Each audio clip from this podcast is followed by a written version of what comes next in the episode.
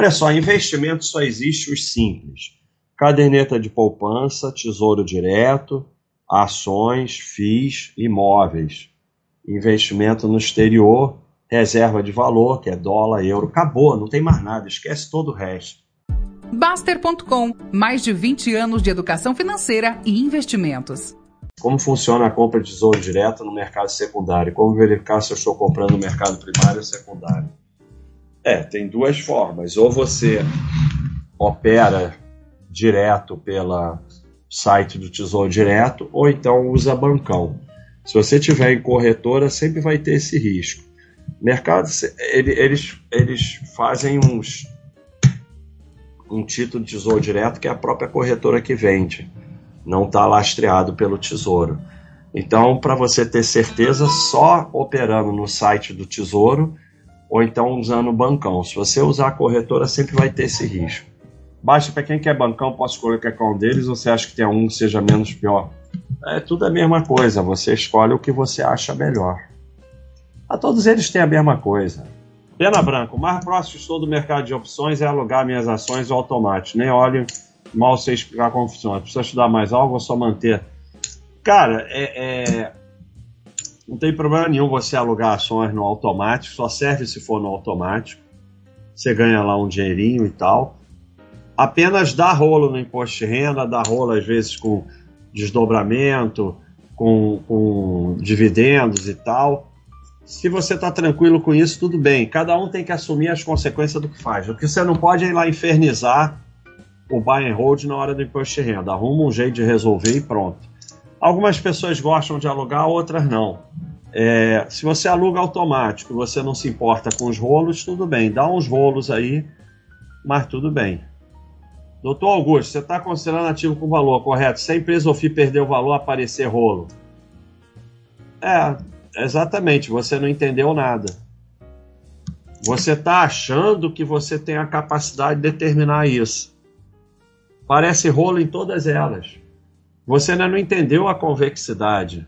Eu não estou preocupado com isso, porque o que eu vou perder nas que forem a falência, e é raro ir à falência, não chega nem perto do que eu vou ganhar nas boas. E quando você entra nessa arrogância sua, porque é extremamente arrogante você achar que tem a capacidade de determinar que algo perdeu valor.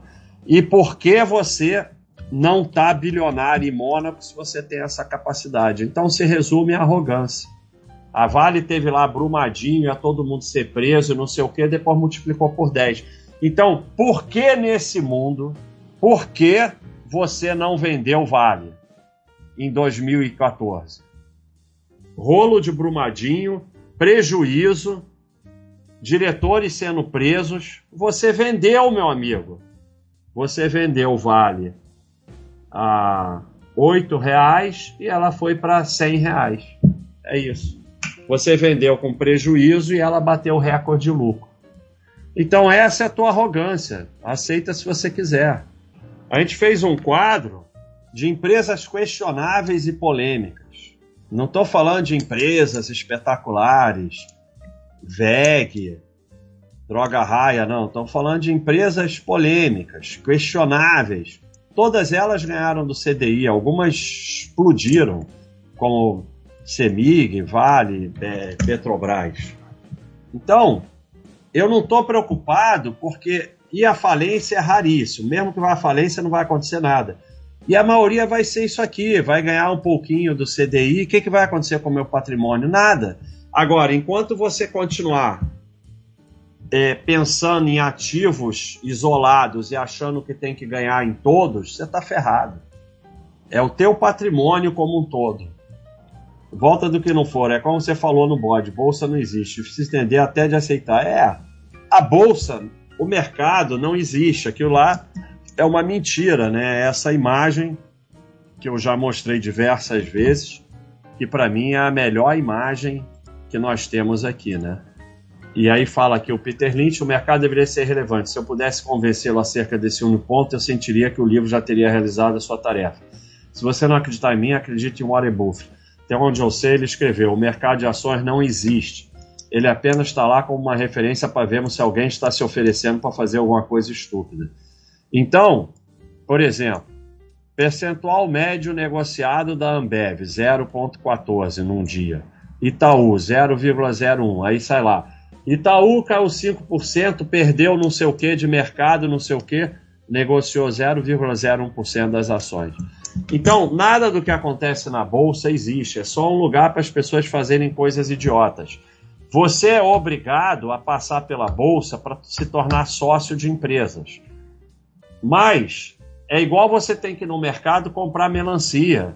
Você é obrigado a ir lá comprar, mas você não fica lá olhando o que está acontecendo, olhando notícias sobre o mercado. Então, é, o mercado não existe.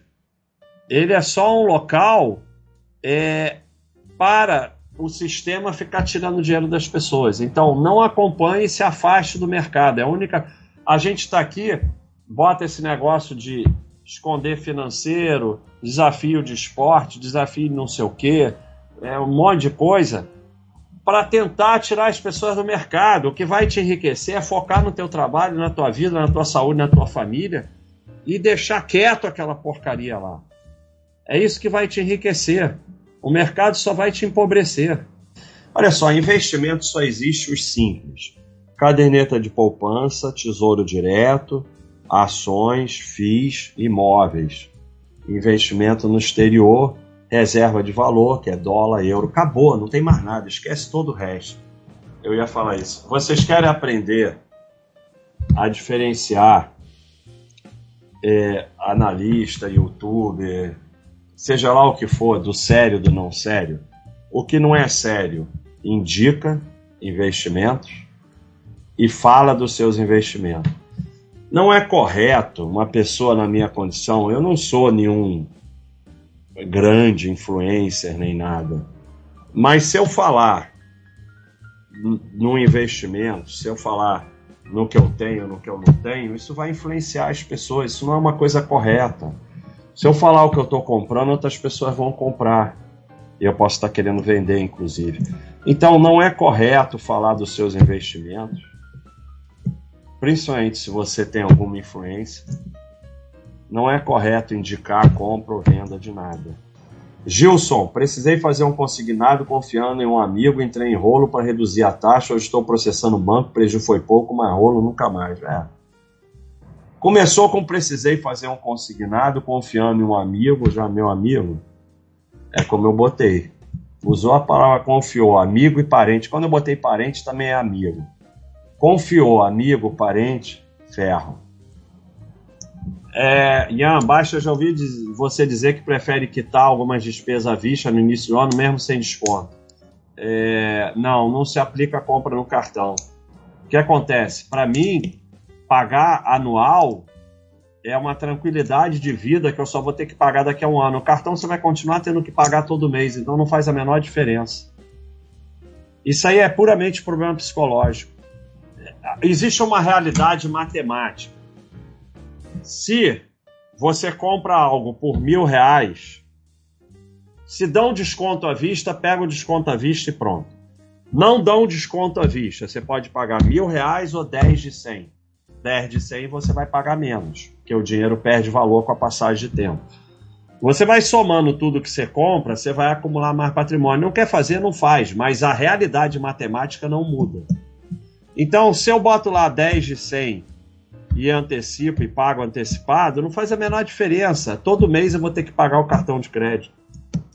Então, o que eu quero é pagar anual. Se eu pudesse, pagava tudo anual. Para ficar menos tempo preocupado com isso. Estou no início da construção de patrimônio, contudo, meu carro está ficando bem rodado e uso ele para trabalhar. Você acha que devo parar meus aportes para comprar um novo? Olha só, não fica obcecado com aporte o dinheiro não é para aportar, o dinheiro é para você viver melhor a sua vida. Se você usa um carro que não tem segurança, você deve, se você pode comprar um carro mais seguro, você deve comprar um carro mais seguro. Não é para você viver obcecado com aporte, não. Você vai aportando, mas você vai também viajando, comprando coisas para você, não é só para ficar aportando. Então, é importante ter um carro seguro além de ter um carro mais seguro, principalmente se você tem família, a medida, claro que você não pode controlar os outros, mas a medida que diminui mais a chance de acidente grave com você dirigindo o carro é andar devagar. Não tem nada que vai te proteger mais do que isso. Anda devagar. E, e na cidade, quando você anda devagar, você chega cinco minutos depois. Na estrada, você chega meia hora depois. Faz menor diferença na sua vida.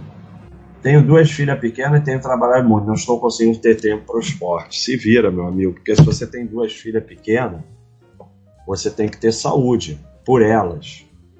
Então, se vira que você vai achar tempo. Se vira. Vai de bicicleta para o trabalho, arruma uma coisa para fazer, faz junto com elas. Se vira, cara.